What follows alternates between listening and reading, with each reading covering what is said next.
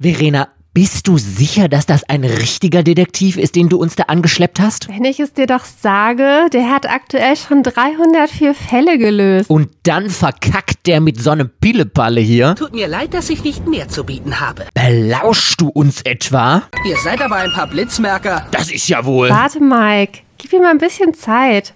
Der besorgt uns schon die Geheiminformationen über Egmont. Hey, du da, was hast du denn bis jetzt über die Leute von Egmont rausgefunden? Sie haben ein Muttermal am allerwertesten. Alle? Ja, vielleicht kann er sich ja auch als Praktikant bei Egmont anmelden und uns so ein paar Insider-Infos erzählen. So dumm ist die Idee gar nicht. Oh, vergiss es.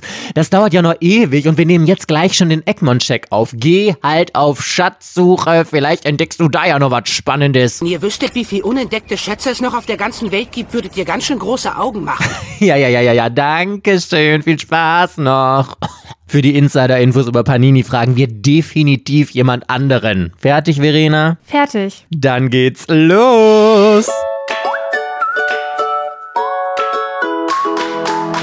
Herzlich willkommen bei Otaku, dem Manga- und Anime-Podcast.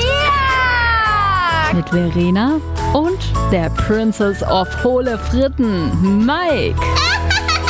Hello, hello, hello, Party Peoples and welcome back. Es ist Sonntag und hier sind Mike und Verena für euch. Hallo. Vielleicht ist es bei euch auch Montag oder Dienstag. Ich muss mir ja irgendwann abgewöhnen, Verena hier einen Wochentag zu sagen. Aber vielleicht könnt ihr euch dann so einfach immer gut in Erinnerung merken, an welchen Wochentagen unsere neuen Folgen rauskommen. Und heute, wir wissen zwar nicht ganz genau, es wird nicht auf den Tag genau sein, aber sehr grob genau ein Jahr nachdem äh, wir eine Folge mit Egmont aufgenommen haben, die ja schöner in Anführungszeichen ein Fail war, weil äh, das hat ja leider die Aufnahme nicht funktioniert und dann haben Verena und ich ja einfach nur so darüber geschnackt. Wollen wir heute Egmont nochmal unter die Lupe nehmen im Rahmen unseres Verlagscheck, den machen wir ja mit allen Verlagen. Wir haben uns gedacht, ein Jahr nach dieser Episode ist doch ein perfektes Datum, um Egmont nochmal zu checken. Ja, wir hatten ein bisschen Angst, ne? Dieses so. Haben wir ein bisschen vor uns hingeschoben, die Egmont-Folge. Ja, das stimmt. Aber ich muss sagen, ich gehe gar nicht jetzt mit so einem schlechten Gefühl rein und ich verspreche, wir haben ja jetzt diese äh, Interviews mit den Verlagen so ein bisschen ausgesetzt, weil wir ja relativ viele jetzt in kurzer Zeit hintereinander hatten. Kase kommt jetzt als nächstes und dann werden wir auf jeden Fall auch nochmal irgendwann Egmont anfragen. Und ich hoffe, dass sie, trotzdem wir sehr viel kritisiert haben, immer mal an ihnen, dass sie trotzdem noch Lust haben, mit uns auch mal eine Folge aufzunehmen, würde ich mich auf jeden Fall freuen. Also falls jemand von Egmont hört, ihr kriegt demnächst auf jeden Fall eine Mail und wir würden uns riesig freuen, wenn ihr dann auch mal dabei seid. Aber alle anderen Verlage, also Manga Kalt hatten wir ja noch nicht, Panini kommen sowohl auch noch mal im Check, falls wir äh, die noch nicht hatten, als auch fragen wir sie auf jeden Fall nochmal für ein Interview an. Darum geht's aber heute nicht. Heute nehmen wir, wie gesagt, Egmont unter die Lupe. Wir haben wieder so ein paar Oberkategorien. Und also Verena, jetzt mal äh, unabhängig von Kategorien vorher.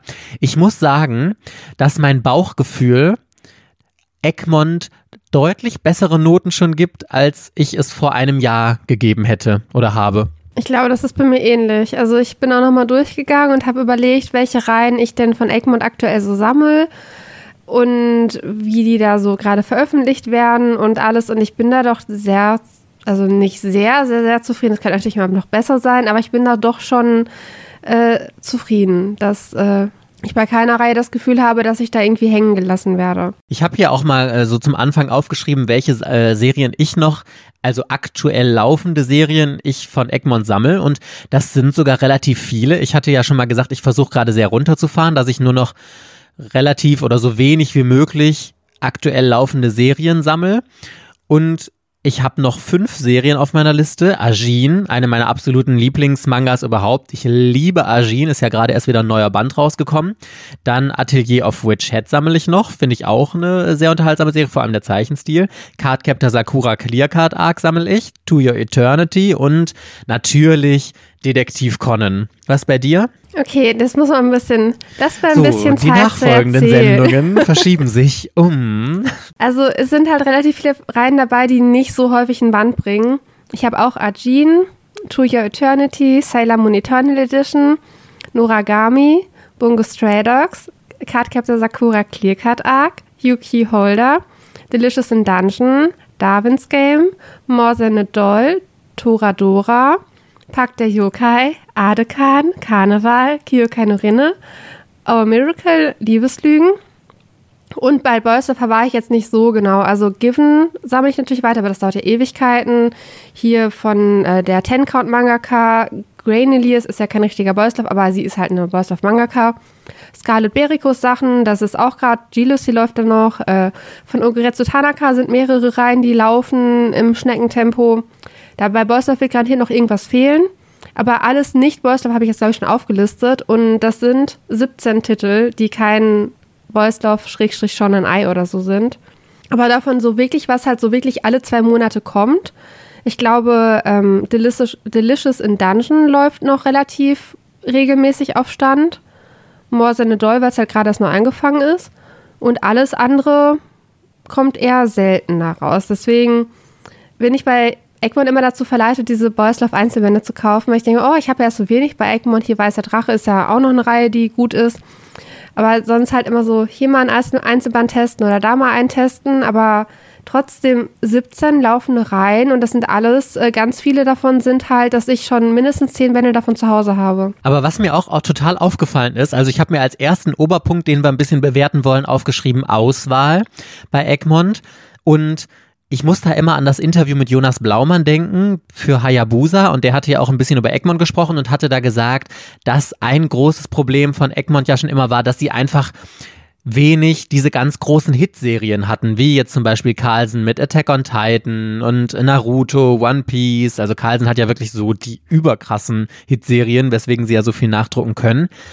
Aber ich muss sagen, ich kann das bei Egmont teilweise gar nicht verstehen und ich frage mich, ob es da wirklich viel an diesem schlechten Stempel, den Egmont jetzt lange Zeit hat, gelegen hat, weil sie haben, wenn man mal wirklich sich das Programm anschaut, wirklich viele gute Serien, die teilweise ein bisschen spezieller sind, aber zum Beispiel sowas wie To Your Eternity oder sowas, das ist ja wirklich eine hochkarätige Serie oder auch Agin, klar, das spricht ein erwachseneres Publikum an, das ist jetzt nicht so dieses Mainstream-Ding oder jetzt neu Chainsaw Man, wobei ich aber auch glaube, dass Chainsaw Man relativ Ach, mal, gut läuft. Vergessen. Chainsaw Man. Stand, auch noch. Ach, das, den habe ich vergessen, weil der aktuell nicht am richtigen Platz steht. Der steht in irgendeiner Lücke, die ich bei Slam dann gerade habe. Äh, damit, die Reihe, damit die Bände nicht umfallen, habe ich dann so drei Batterien reingestellt und dann aus den Augen, aus dem Sinn. Chainsaw dann habe ich äh, war ganz korrekt, dann habe ich 18 laufende Reihen, die ich toll finde. Ich muss aber jetzt wirklich sagen, also von der Auswahl her finde ich die Titel von Egmont schon ganz gut oder auch so ausgefallenere Serien wie Karneval, Adekan und sowas. Das sind ja schon wirklich tolle Titel. Ich glaube nur, dass sie einfach in Deutschland nicht die Aufmerksamkeit bekommen, die sie verdienen, was eventuell auch halt einfach an der Nachdruck, äh, Nachdruckpolitik von Egmont liegt. Ich frage mich immer, also als, als die Serien rausgekommen sind, wird Egmont sie ja wahrscheinlich noch vorrätig gehalten haben. Ja, und dass das dann irgendwie eingeschlafen ist, weil sich dann nicht so richtig jemand für diese Reihen interessiert hat und dass das jetzt einfach so eine Teufelsspirale ist, dass jetzt dadurch einfach, ähm, dass es kaum noch jemand gekauft hat, sich für Egmont nicht mehr lohnt, dass sie es nicht mehr nachdrucken und dass ähm, dadurch natürlich auch keine neuen Leser und Leserinnen mehr da reinkommen. Ja, das frage ich mich immer, weil es gibt ja wirklich grundsätzlich viele tolle Titel da. Ich finde auch, dass es sehr tolle Titel gibt. Was denen fehlt, sind zum Beispiel diese richtig gehypten Shonen Jump Titel. Da haben die nichts von. Und weil, wenn die da nämlich so eine Reihe haben, die halt wirklich mega Bombe läuft, wie Naruto oder sowas, äh, dann haben die ja 70 Bände, die immer wieder gefragt werden, die sie immer wieder verkaufen können, mit Neuauflage nach, nach Neuauflage. Äh, Detektiv Conan ist da ja die einzige Reihe, die sie halt haben. Und Sailor Moon. Ja, Sailor Moon auch, aber sonst halt nicht so wichtig. Die haben halt einige Reihen, die halt auch einen Anime haben. Ajin hat einen Anime, der ist aber nicht so toll bewertet. Your Eternity kriegt jetzt ein Anime neu. Noragami hat ja zwei Staffeln. Bungo Stray Dogs hat, glaube ich, drei Staffeln schon. Clearcut Arc hat ein Anime. Äh, Darwin's Game hat jetzt, kriegt jetzt auch noch einen Anime, aber es sind ja alles nicht immer so die Animes, die jeder empfiehlt. Und das sind auch nicht mal die Manga-Reihen, die jeder empfiehlt, sondern die sind halt ganz okay, aber die kriegen bei Egmont, die Reihen, die haben halt nicht so viel Aufmerksamkeit wie diese ganzen Bestseller bei anderen Verlagen. Und da hat ähm, Pop hat ja Shaman King, Death Note und Bleach. Carlsen ohnehin äh, One Piece und sowas. Also braucht man ja gar nicht drüber reden, dass äh, Carlsen damit die beste Startaufstellung hat. Weil Egmont fehlen diese Titel tatsächlich, die selbst der Label Shoujo Verlag Tokyopop hat. Der hat, die haben auch ein paar richtig gute Shonen Jump Lizenzen, die einfach da noch eine riesige Käuferschaft haben, die durch den Anime einen mega Push haben und Egmont hat auch nicht so die durch Animes gepushten Reihen. Also da sind selbst die Animes sind zwar wirklich gut, aber nicht so, dass sie jeder halt schon mal gesehen hat. Ich habe aber immer das Gefühl, dass das früher anders war. Also ganz früher, als ich mit Manga-Lesen angefangen habe, war tatsächlich Egmont unangefochten mein absoluter Lieblingsverlag. Da ist nichts für mich drüber gekommen und weil alle immer gesagt haben oder ganz, ganz viele waren immer Carlsen, Carlsen, Carlsen, weil Carlsen ja auch One Piece hatte und das schon so viele damals gehypt haben. Und für mich war es immer Egmont, weil sie Sailor Moon und Detektiv Conan hatten und von meinem Gefühl her damals so gute Serien wie dann auch Kamikaze Kaito-Jan. Also sie hatten die ganzen Arina Tanemura-Titel, die sich mit Sicherheit wie geschnitten Brot verkauft haben und so. Und das fehlt heute so ein bisschen. Und deswegen, das hat man ja auch an den Jahrescharts gesehen, glaube ich, dass Egmont da eine wirklich gute Taktik fährt, indem sie diese Luxus-Editions rausbringen, weil Klar, die sind in der Herstellung etwas teurer, diese hochwertigen Hardcover-Ausgaben, aber auch nicht so viel teurer. Also ich glaube, man hat da auch eine deutlich größere Gewinnspanne. Und die verkaufen sich ja auch einfach. Ich glaube, die Hälfte der Top 10, also fünf Titel von den Jahrescharts fürs letzte Jahr bei Egmont waren ja Luxus Editions. Also Sailor Moon, glaube ich, allein drei Bände oder zwei. Dann Kamikaze Kaito-Jan, Chobits und sowas. Your Name verkauft sich auch mega gut in der Luxus-Edition.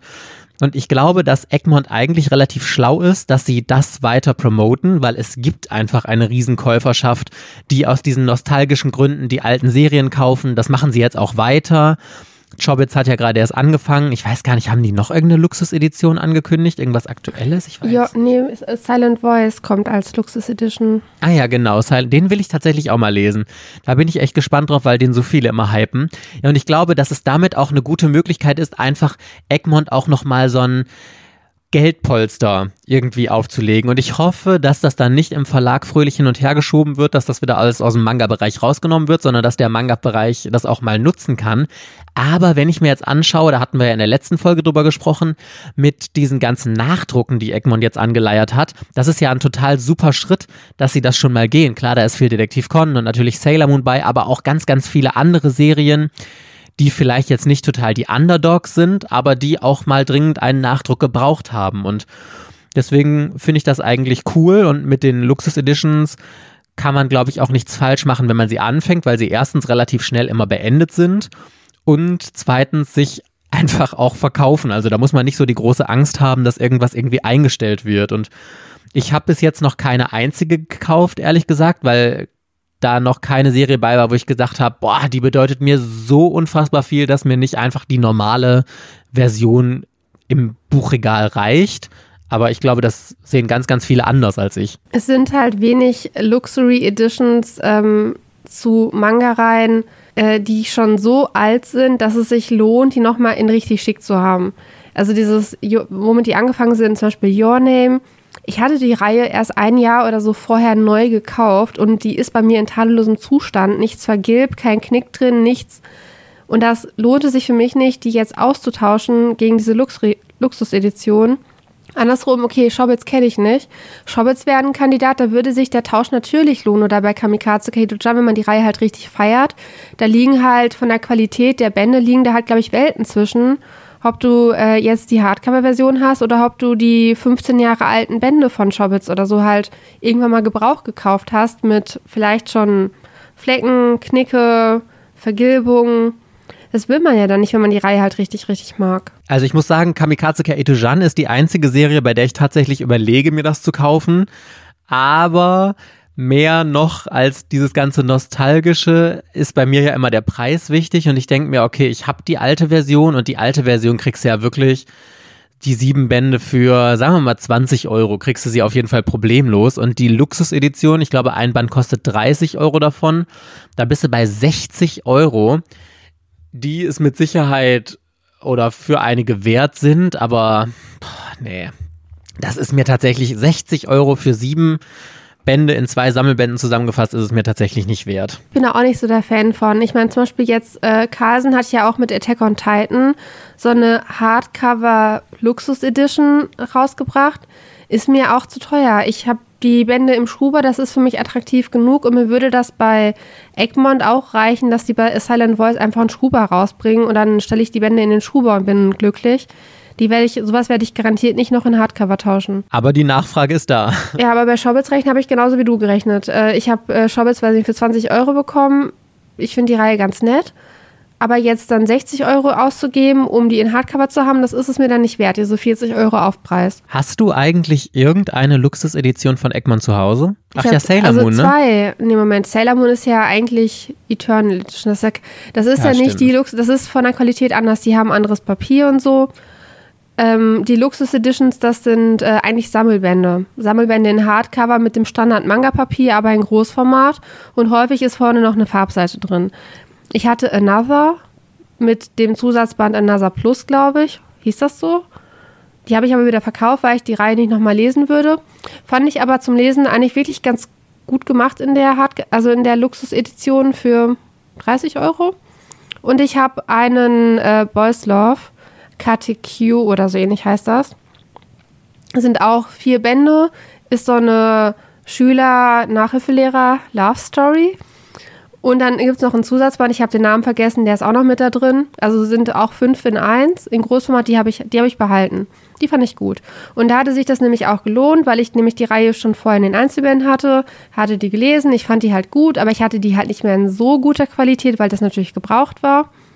Und da habe ich mir dann, weil es der Boys Love ist, habe ich mir den Luxus halt geleistet, dass ich das dann halt in Luxus tausche. Aber bei diesen Shoujo-Reihen, da bin ich immer so ein bisschen geiziger. Ja, geiziger ist das richtige Wort. Und bei Boys Love sitzt das Geld immer so ein bisschen lockerer. Deswegen bin ich auch immer dazu verleitet, dann doch mal wieder so ein Einzelband zu testen, von dem ich mir gar nicht sicher bin, ob ich ihn halt mag oder nicht. Aber das Cover sieht gut aus. Es ist von dem Boys Love Werbeheftchen, ist es das Titelbild oder sowas. Und dann denke ich mir so, kaufst du dir und dann denkt man sich später, ach ja, eigentlich war es wieder das gleiche wie immer. Wie würdest du die Qualität der Luxus Editions einstufen? Man muss sich bewusst sein, dass es halt das normale Manga-Papier ist. Ne? Also da darf man jetzt nicht enttäuscht sein. Die sind, haben jetzt nicht das krasse Gewicht, wenn jetzt, äh, wenn man das mit Gans oder Monster vergleicht.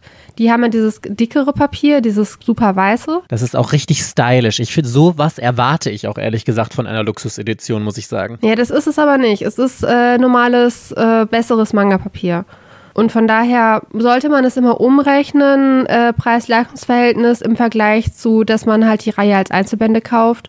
Ist einem die Reihe das wert, diesen Mehraufpreis zu bezahlen? Vom Lesekomfort ist, ist die halt wirklich gut. Also die lässt sich richtig gut öffnen, richtig gut lesen. Das Ding liegt gut in der Hand, weil es halt nicht eine Tonne wiegt, sondern relativ leicht halt ist. Man hat häufig den Bonus, dass halt dann noch die Farbseiten halt mit dabei sind. Bei, bei KTQ war das halt zum Beispiel, dass halt die, ähm, eigentlich hat ja jeder Band, das sind ja fünf Bände gewesen, hat jeder Band vorne eine Farbseite, die war halt natürlich in der ähm, Luxus-Edition halt auch immer noch mit da drin. Oder bei Kamikaze Kaito Jan ist ja ursprünglich ein Schwarz-Weiß-Manga. Ich glaube, der ist komplett ohne Farbseiten. Die Luxus-Edition hat ja dann Farbseiten. Und das ist dann schon, finde ich, attra- attraktiv, wenn man da so Sachen halt hat, die man normalerweise in den Einzelbänden halt nicht hatte, hätte.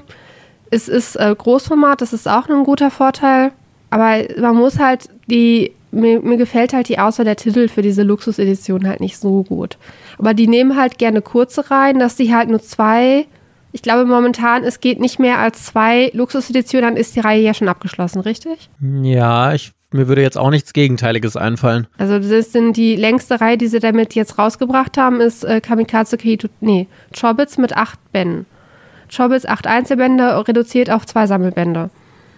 Und längere Reihen trauen sie sich ja noch gar nicht ran, glaube ich, weil das vielleicht dann wieder zu hohes Risiko ist. Aber die haben auch gar nicht so viele lange Reihen, die richtig gut laufen. Also Kyokai no Rinne mit 40 Bänden ist ja ein Flop. Dann, äh, was gibt's noch? Ja gut, die ganzen alten Klassiker könnte man jetzt hier Ranma, Inuyasha allgemein oder so. Ja, dann leben wir ja wieder im, keine Ahnung, im 20. Jahrhundert.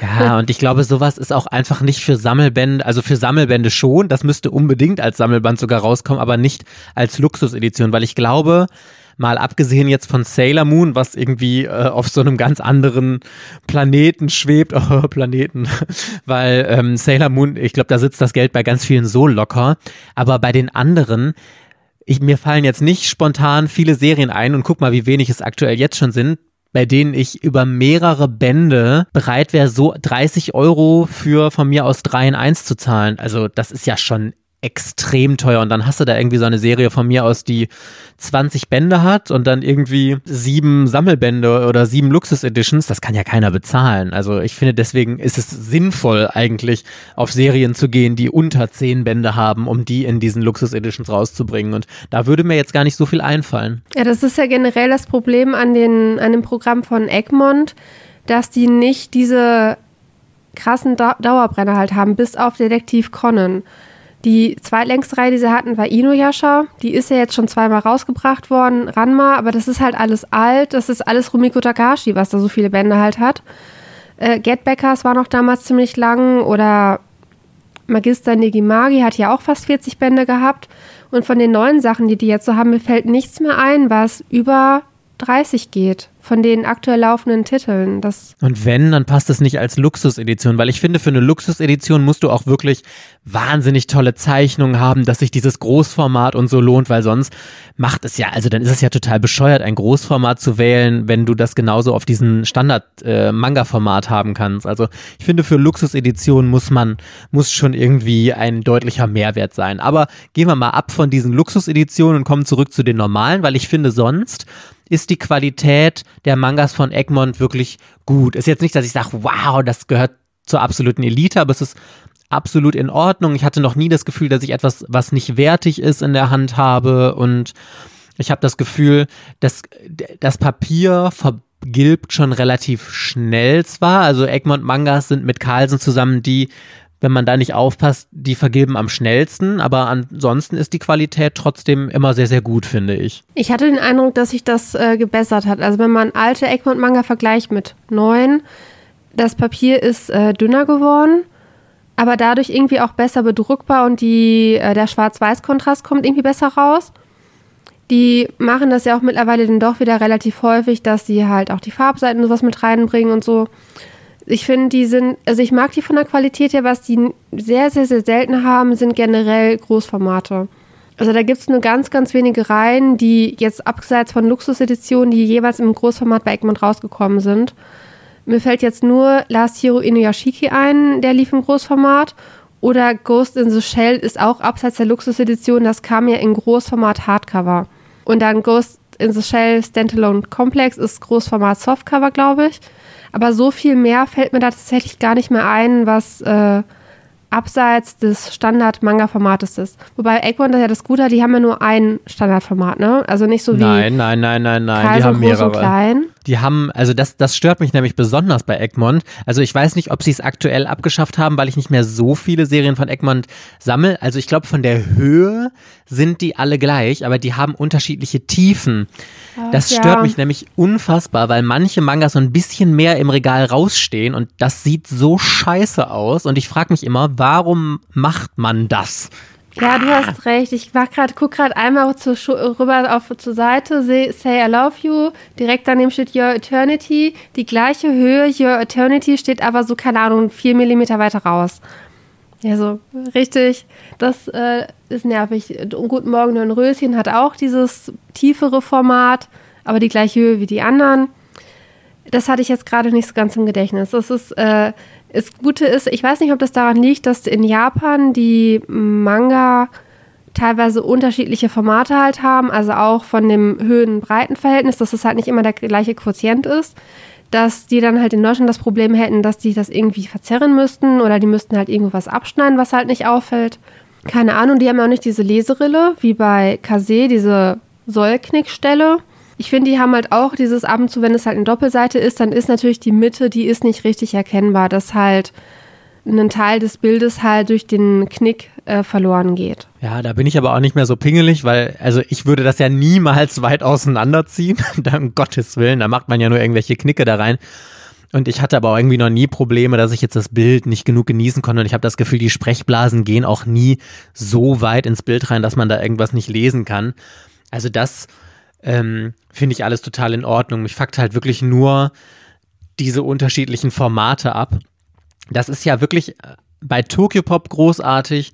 Die haben zwei verschiedene Formate, einmal das Standardformat und einmal Großformat and that's it. Und ich meine, korrigier mich sonst bitte, dass Ultraverse auch immer das gleiche Format hat. nicht, haben die nicht. Nee? Die haben äh, dieses, dass einige Manga einen Tick weiter im Regal rausstehen, genauso wie bei Egmont. Ah, oh, sowas hasse ich, verstehe ich nicht. Also, ach, nee, das, das, hat der Danny in unserer Interviewfolge ja so schön gesagt. Wie hat er gesagt? Regalpflege oder irgendwie sowas, dass Sammler so Wert auf Regalpflege stehen. Da stimme ich nämlich zu 100% zu. Oh, das sieht so scheiße im Regal aus und ich muss auch ständig umsortieren weil ich das nicht mag, wenn links oder äh, am Rand eine Serie ist, die kleiner ist, beziehungsweise nicht so weit rausragt und dann kommt eine, die ragt so ein bisschen raus. Das sieht so scheiße im Regal aus. Diese ganzen weiter rausstehenden Sachen müssen alle am Rand stehen, damit das ästhetisch geordnet ist und wenn man das nicht machen kann, fuckt mich das immer total ab. Okay, nächster Punkt auf meiner Liste, Verena, Kommunikation. Und da muss ich wirklich sagen, hat sich Egmont seit der letzten Folge, ähm, unserer Kritikfolge, total gebessert. Also ich finde erstmal total super, dass die ähm, Inga heißt sie, glaube ich, die die Newsletter verschickt, dass sie jetzt auch die Verschiebungen und sowas alles mit in den Newsletter aufnimmt, wenn Serien jetzt nicht pünktlich rauskommen oder so, dass da einfach offener kommuniziert wird. Finde ich total super. Ich mag den Newsletter von Egmont allgemein sehr, sehr gerne. Und ich finde auch die Social-Media-Kanäle total schön, weil sie immer so auch mal Einblicke in die Druckereien geben oder so. Ich mag auch total, es ist ja dieses, dieses Voyeurismus-Ding, dass man äh, Einblicke auf die äh, Schreibtische der Redaktion bekommt und irgendwie sowas. Und das mag ich tatsächlich total gerne oder irgendwelche Tipps und so. Und ich finde, die machen die Social-Media-Kanäle tatsächlich sehr, sehr gut. Mich stört ein bisschen immer noch, dass viele Sachen nicht ganz offen kommuniziert werden, wieso, weshalb, warum etwas verschoben wird und dass oft irgendwie so halbgare Begründungen genannt werden, wie jetzt zum Beispiel bei Serien, die zum Teil vergriffen sind, dass es dann immer einfach so abgetan wird, ja, es ist halt kein Geld zum Nachdruck da oder das fließt in andere rein. Da habe ich das Gefühl, dass wir Leser und Leserinnen da einfach noch nicht so richtig gehört werden und oder dass es so ein bisschen als egal abgetan wird. Keine Ahnung, es ist wahrscheinlich, es sind halt immer die Controller auch so ein bisschen schuld. Ich glaube, die Leute, die in der Redaktion sitzen, die würden gerne total viel nachdrucken, aber das ist ja immer diese ewige Differenz zwischen Redaktion und Controlling. Da würde ich mir einfach noch ein bisschen mehr Offenheit gegenüber Anregungen wünschen. Kann man das so formulieren? Also ich glaube, dass es taktlos wäre, mehr, zu mehr preiszugeben, als sie jetzt preisgeben. Sie geben preis, welche Sachen nachgedruckt werden. Natürlich geben, sagen sie nicht, wir drucken in vier Monaten, werden wir die und die Bände nachdrucken, sondern die machen das halt immer nur für den Monat halt. Ne? Also, da, dass man sich da nicht in die Karten gucken lässt, ist schon mal okay. Aber wenn die halt bezüglich Verschiebungen jetzt auf einmal erzählen, wo das Problem liegt und die erzählen, dass halt irgendeine Verzögerung in Japan ist, dann würden die ja praktisch ihre japanischen Partner öffentlich bloßstellen. Dass es halt deren Schuld ist, dass bei uns der Band halt nicht kommt. Und ich, sowas geht nicht. Also, dass man halt irgendjemandem öffentlich die Schuld zuschiebt, weswegen wir jetzt diese Verzögerung haben oder die Druckerei hat Mist gebaut oder der Redakteur hat Mist gebaut oder wo auch immer das Problem halt liegt. Es ist ja immer nur, dass halt irgendjemandem dann diese, diese Schuld dafür gegeben wird. Und ich glaube, das wäre kontraproduktiv, sowas halt öffentlich zu machen. Das würde, glaube ich, nur böses Blut geben. Und das dann halt einfach neutral, okay, der Band kommt nicht, einen Blabla-Grund halt angeben, redaktionelle Verzögerung, Covergenehmigung oder was auch immer man da halt hinschreibt, irgendwas Neutrales, wo man nicht genau sagen kann, wer jetzt Schuld daran hat, das reicht mir halt aus mit einem neuen voraussichtlichen Erscheinungsdatum. Da bin ich, da bin ich schon mit zufrieden. Mehr will ich gar nicht von denen wissen.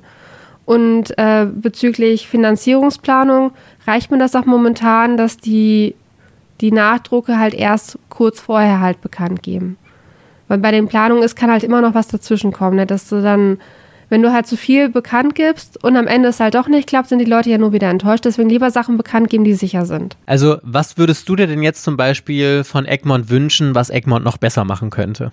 Häufiger Adekan, Karneval, Kyokai no Rinne, aber Mikkel Liebeslügen rausbringen und Pack der Yokai. Das ist, weil eigentlich, ich bin da momentan wirklich zufrieden mit. Also ich habe bei den sechs Reihen habe ich keine Ahnung, wie der Rhythmus gerade ist, aber so vom Gefühl ist halt in jedem Programm ist halt was davon dabei. so dass es halt irgendwann abgeschlossen ist. Bei den anderen Reihen, die ich sammle, bin ich momentan, bis auf Sailor Moon gibt es ja keine Probleme, beziehungsweise es sind ja keine Probleme im Sinne von, dass der Band Verlust machen wird und er deswegen nicht kommt. Sondern die laufen halt alle einfach so mit und wenn halt der neue Band an der Reihe ist, dann ist der halt auch dran und kommt halt auch.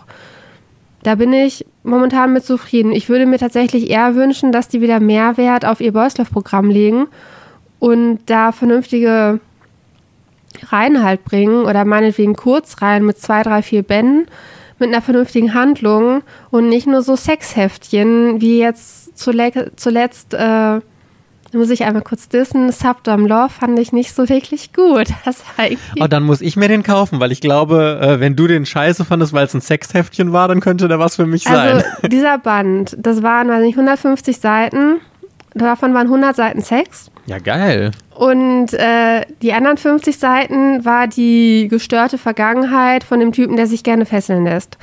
Dann lässt er der Titel darauf schließen, dass es oh, Subdom Love, dass es halt irgendwie um BDSM und Fesseln und sowas geht und der eine unterwirft den anderen. Ist es aber gar nicht. Das ist einfach nur, die haben Bock auf kinky Sex und benutzen abends nur noch Sexspielzeug und der eine Typ ist halt so ein, dass er halt beruflich Leute bondage-mäßig fesselt und er testet halt das an sich aus, damit die Leute, die das halt dann in seiner Show als Bondage halt irgendwie bekommen, damit die noch gut Luft bekommen, damit die keine Riemchen bekommen, keine blauen Flecken und so, und dass es für die möglichst bequem ist, testet er das halt. Aber eigentlich ist er ein ganz normaler, süßer Typ, der einfach beim Sex auf zwei, drei, vier Vorlieben steht, die aber nichts mit richtig mit BDSM zu tun haben. Und irgendwie lässt dieser Titel halt darauf schließen, dass es halt irgendwie darum geht. Das, darum geht es aber nicht. Der Sex war trotzdem gut dargestellt. Der war auch teilweise gerne schön sehr, sehr, sehr explizit. Mich hat diese, diese Hintergrundstory, die hat mich halt gestört, sodass ich halt die ganze Zeit dachte, der hat gar keinen, äh, das ist nicht seine sexuelle Fantasie, der müsste eine Therapie und müsste irgendwie so ein Trauma von früher bearbeiten. Äh, das, das hat halt gestört, aber der Zeichenstil, das war halt auch wieder alles gut. Das war so, es gab gute Sachen, es gab schlechte Sachen, aber dafür, dass das der Titel, also der Boyslauf äh, Titelheld aus der letzten Werbekampagne vom letzten Programm war, dafür fand ich den halt wieder schwach. Ja, das ist ja so ein allgemeines Problem, dass halt super viele Einzelbände und äh, ganz, ganz kurze Serien rauskommen. Also sie haben zwar noch so ein paar laufende, wie zum Beispiel, ich glaube, Untouchable ist auch in Japan noch nicht abgeschlossen und sowas alles. Nee, aber Untouchable ähm, ist fertig. Aber die, die Top-Boystuff-Reihen bei Egmont sind ja Given, die, alles von Scarlett Berico und alles von Uguretsu Tanaka. Das sind die Aushängeschilder. Also die beiden Mangaka, Scarlett Berico und Uguretsu Tanaka, das ist eigentlich so gut wie immer Top-Qualität okay, Scarlett Berico war die mit äh, Touch My Jackass, mit den Strumpfhosen. Das fandest du ja mm, ganz schlimm. Ja, ganz furchtbar. Den fand ich ganz schlimm. Und der war auch richtig teuer. Ich meine, ich hatte den auch in dieser äh, Limited Edition für 10 Euro. Das war immerhin noch ganz okay, weil ich fand, die, das Extra war ja, ganz der, nett die gemacht. Die hatte keine Limited. Da vertust du dich gerade. Das war einfach die Geschichte, wo der Typ auf Strumpfhosen steht und seinen besten Freund zum Sex bringt, weil der aus Versehen die Strumpfhose seiner Schwester anhatte, die noch in seiner Sporthose steckte. Ja, ich kann mich an die Story erinnern, aber ich meine, ich hatte irgendwas von Ogeretsu Tanaka, was ich als Limited nee, Edition gekauft habe. Ähm, Touch My Jackets ist Scarlett Berico. Von ihr läuft gerade Jealousy. Ist auch eine richtig tolle Reihe. Die habe ich, ähm, habe ich den ersten Band von gelesen. Das fand ich ganz gut, muss ich sagen. Und Ogretsu Tanaka sind diese ganzen Sachen It's a Journey, not a Destination, Come to Where, come to where the Bitch ja, was den, so, den habe ich gelesen. Das. Ja, ja, der war Limited Edition. Die hat immer, die kriegt fast immer Limited Editions noch mit dazu. Ja, aber ich meine, ist ja auch eine schlaue Sache, weil kannst du nochmal ganz gut mit verdienen und äh, kannst du nochmal ein paar zusätzliche Einnahmen irgendwie mit generieren. Also da ist vielleicht auch das ist aber ein allgemeines Problem, glaube ich, in Deutschland. Das hatten wir ja auch schon mal thematisiert. Deswegen brauchen wir gar nicht so lang und breit treten. Aber es wäre einfach schön, wenn mal von diesem Einzelband-Hype weggegangen wird und da auch gerade im Boys Love-Bereich einfach nochmal ein bisschen Mut bewiesen wird und auch ein bisschen längere Serien publiziert werden. Ja, aber das hatten wir auch in dem Kasen-Interview angesprochen. Die Sachen kauft keiner. Das ist ja das Dilemma, dass man, dass diese Einzelbände, wir haben wohl, glaube ich, so eine Nachwuchs Boyslauf Lesegeneration, die sich immer wieder von diesen Einzelbänden beeindrucken lässt und die halt gerne liest und da vollkommen zufrieden sind. Und wenn es dann halt so eine etwas längere Reihe ist, wie ein melancholischer Morgen, die noch relativ langsam startet und dann ein bisschen schwere Kost ist zwischendurch, Das kauft man da nicht und das bricht man halt ab. Zumal man ja bei den Beusloff-Reihen immer noch ewig lange Ausdauer braucht, bis da mal der Abschlussband erscheint. Weil die Beusloff-Mangaka ja häufig sehr lange brauchen, um eine Reihe zu beenden. Also. Ja, aber ich finde, das ist dann das Problem, dass einfach das so lange dauert. Und ich glaube, dass das einfach an den Geschichten liegt, weil ein melancholischer Morgen ist ja einfach obviously nicht die typische Boys Love Geschichte, die die Leute lesen wollen, weil die wollen einfach eine, äh, ein kinky Setting, ein bisschen Hot Sex und ganz nette Charaktere. Aber ich finde, das sieht man bei Tokyo Pop gut, weil Tokyo Pop hat ja wirklich immer mal wieder noch äh, etwas längere Serien wie Ten Count lief total super. Ich meine, gut, ist jetzt auch ein bisschen älter, Finder ist auch schon ein bisschen älter und Crimson Spell und so. Aber auch dieses Deadlock oder irgendwie so, wie das hieß, das hatte das, ja immerhin ja, zumindest mal vier lange. Bände. Das lief auch. Ja, lange. ja. Aber das ist ja dann das grundsätzliche Problem. Und dann liegt es nicht an den Serien an sich, sondern ich glaube, die waren ja auch relativ erfolgreich sogar und hatten einfach das Setting. Und dass die langen Serien, die jetzt zum Beispiel Carlsen im Boys Love Bereich bringt, die sind einfach langweilig. Das ist einfach nicht das, was die Leute lesen wollen. Ich glaube, das ist gar nicht, dass die Leute unbedingt Einzelbände haben wollen. Klar sind die ganz nett, aber dass die langen Serien die es oft nach Deutschland schaffen, einfach nicht den Geschmack treffen. Außer jetzt die Sachen von Tokyo Pop, da muss man ja sagen, hat Tokyo Pop wirklich eine ganz, ganz gute Auswahl dann mit diesen etwas längeren Serien, also, ich. Ja, und Egmont, wenn man halt auf FSK 18 Boys Love Manga steht, in denen 50% des Mangas mindestens Sex ist, bei dem man auch alles sieht und keine Ahnung, wie das da abgeht. Also ich weiß schon, wie es da abgeht, habe das ja gelesen, aber ähm, dann ist man bei Egmont, ist dann der Verlag Nummer eins, bei dem man seine Manga kaufen sollte. Ja, boah, das hatte ich gar nicht so am Schirm. Ich muss echt mal wieder mehr äh, Boys Love Titel von Egmont kaufen. Ja, vielleicht ja jetzt Hayabusa. Kommt der, startet ja jetzt auch bald. Die werden ja dann wahrscheinlich Egmont so ein bisschen mit den 18 Plus Titeln Konkurrenz machen. Aber so wie bei Subdom Love, so viel komprimierten Sex vor allem habe ich schon lange nicht mehr gelesen. Ich muss nur immer vorher gucken, ob mir die Charaktere vom Aussehen her gefallen, weil das ist immer ja ganz wichtig, wenn man die nicht heiß findet oder so, dann macht es ja auch gar keinen Sinn, die Story irgendwie zu kaufen. Naja, aber was mich noch stört bei Egmont tatsächlich, ist, dass sie keine deutschen Zeichner mehr unterstützen, weil ich kann mich nicht erinnern, wann der letzte Band eines Deutschen oder einer deutschen Zeichnerin bei Egmont rausgekommen ist. Ich weiß halt, Whispering Blue ist aber auch schon ewig her. Mein erstes Mal von Nilou ist auch schon ewig her.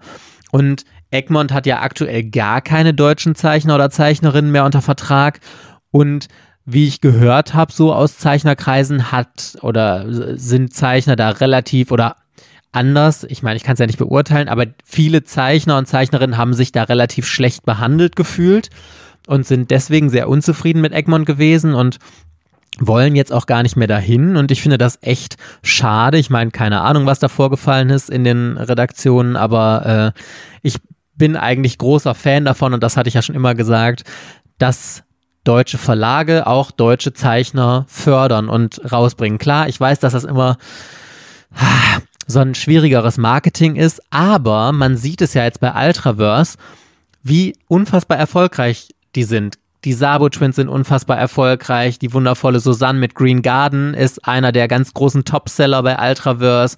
Plüschmond läuft total gut. Eislicht läuft gut. Also da kann Ultraverse sich überhaupt gar nicht beklagen. Also da zeigt Jo Kaps ja wieder nur, es geht. Also deutsche Zeichner können erfolgreich sein. Es liegt ja daran, dass ist, man braucht wirklich einen Redakteur, der dem es wirklich am Herzen liegt, egal ob jetzt äh, Arbeitszeit hin oder her deutsche Mangaka dazu fördern und die zu betreuen. Und wenn es aber im Endeffekt nur darum geht, okay, es ist halt dein Job und du ähm, hast die und die Titel zu betreuen und du musst dich jedes Mal entscheiden, wofür du deine Zeit jetzt investierst und du kannst nicht einfach mit einer Zeitmaschine da keine Ahnung wie viel Zeit äh, noch extra hinzubauen, äh, dann sind halt die deutschen Mangaka, sie waren ja häufig die Titel, die nicht so viel Geld eingespielt haben. Zumindest in früherer Zeit mit der anderen Vermarktungspolitik. Also da ist ja Ultraverse Spitzenreiter, deutsche Mangaka zu vermarkten und die auch wirklich hier an den, an den Mann zu bringen, dass halt die Leute in die Läden rennen und jetzt hoffentlich im März die Collectors Edition von Cold kaufen, damit äh, das Baby auch weiterhin so rollt. Aber das, da muss jemand wirklich hinterstehen. Und wenn du das einfach nur so parallel betreust, das wird bei deutschen Mangaka nicht funktionieren, weil die halt betreuungsintensiver sind. Das ist ja komplett was anderes als einfach nur ein Manga, den es in Japan schon gibt, der in Japan ja auch schon von einem Redakteur oder einer Redakteurin betreut wurde. Und hier muss es ja in Anführungszeichen nur übersetzt werden, redaktionell nochmal bearbeitet werden und du erarbeitest nicht komplett neu die Geschichte. Und das ist ja, glaube ich, ganz wichtig. Und das sieht man ja jetzt auch schon hier zum Beispiel, die liebe Ban hatte im Interview mit uns ja auch erzählt, dass wie unterschiedlich das ist, als sie bei Tokyo Pop bei diesem Yannick war. Ich glaube, sie war bei beiden, also sowohl bei Yannick als auch bei Yo Cups jetzt total zufrieden. Aber ähm, der Yannick, so habe ich das verstanden, hat sich ja dann auch schon ein bisschen mehr in die Geschichte eingebracht, hat versucht, ähm, noch Impulse reinzugeben und Jo Cups lässt ihr halt relativ viel Freiheit, dass sie sich da ausprobieren kann. Sind ja beides mögliche Sachen. Aber ähm, ich glaube einfach, dass die Leidenschaft da unfassbar wichtig ist und dass du da wirklich einen Redakteur brauchst, wie du gesagt hast, der da total motiviert ist, der da Bock drauf hat und der sich damit auch auskennt. Weil die meisten Redakteure sind es ja gar nicht gewohnt, dass sie da mit Geschichten ausarbeiten müssen oder so. Und ich glaube, da muss man nochmal extra mehr schulen, weil im Moment sehe ich um den Nachwuchs von Mangakas in Deutschland ein bisschen schwarz, nicht weil es nicht genug talentierte Leute gibt. Ich glaube, es gibt super viele talentierte Leute, die auch Bock darauf hätten. Aber außer Ultraverse hat kaum noch ein Verlag deutsche Zeichner. Carlsen hat, glaube ich, keinen mehr, hat jetzt halt noch Oroken und Martina Peters, die beenden ihre Serien und mal gucken, ob danach noch was Neues kommt. Egmont hat keine mehr, Tokyo Pop hat noch Bibi und Mio, aber sonst auch keine aktuell laufen, außer äh, Demon Mind Game haben sie noch. Ja, und sonst hat, ist halt Ultraverse der absolute Spitzenreiter und das war's. Und gerade Egmont als wirklich auch einer der großen Player im deutschen Manga-Bereich, da würde ich sowas ehrlich gesagt auch schon erwarten. Also ich denke mir, wenn sie es nicht richtig machen können, dann ist es in Ordnung, wenn sie es momentan gar nicht machen. Die haben ihre anderen Baustellen wie gesagt, denen fehlen ja diese, diese super starken Verkaufstitel.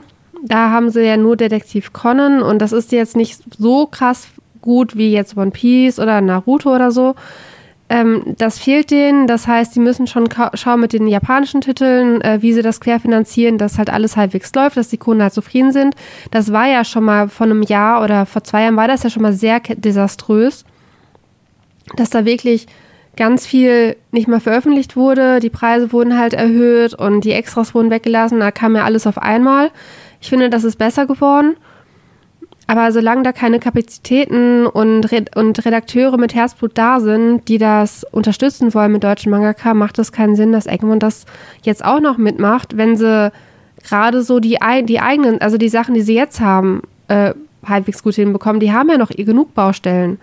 Und mit dem Ganzen, wenn denen halt diese Blockbuster halt fehlen, muss man halt gucken, wie man mit dem Programm, was man halt hat, gut klarkommt. Also dass das dann auch alles mit äh, schwarzen Zahlen am Ende endet. Ich hoffe auf jeden Fall, dass sie sich da jetzt fangen und dass Egmont es auch wieder schafft, mehr Vertrauen bei uns Lesern und Leserinnen da aufzubauen, weil ich glaube, Vertrauen ist die Grundlage für einen Manga-Verlag. Wenn die Leser dir nicht vertrauen und Leserinnen und dann nicht mehr bei dir kaufen, da schaufelst du dir einfach dein eigenes Grab.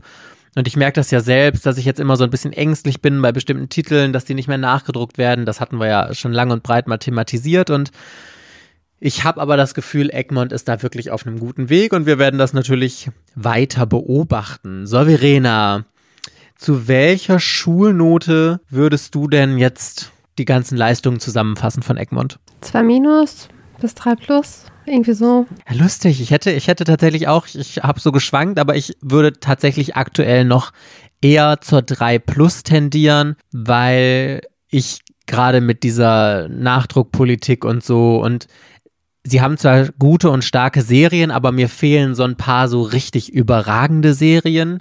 Also ich finde, sie machen alles oder vieles souverän gut, haben aber auch noch einige deutliche Mängel, sind aber auf einem guten Weg und ich finde befriedigend plus mit Tendenz eher zu einer, also Tendenz dann doch zur 2 also ich glaube, eine 3 Plus ist die ist tatsächlich auch die Meinung, die ich da vertrete. Ja, also die haben halt für mich auch immer nicht so diese Wow, mega krass, ich bin sowas von beeindruckt Titel. Die hatten früher relativ viele richtig tolle Sachen, die ja alle schon abgeschlossen oder eingestellt sind. Der letzte Titel, der mich richtig, richtig gut überrascht hat, war Astra Lost in Space.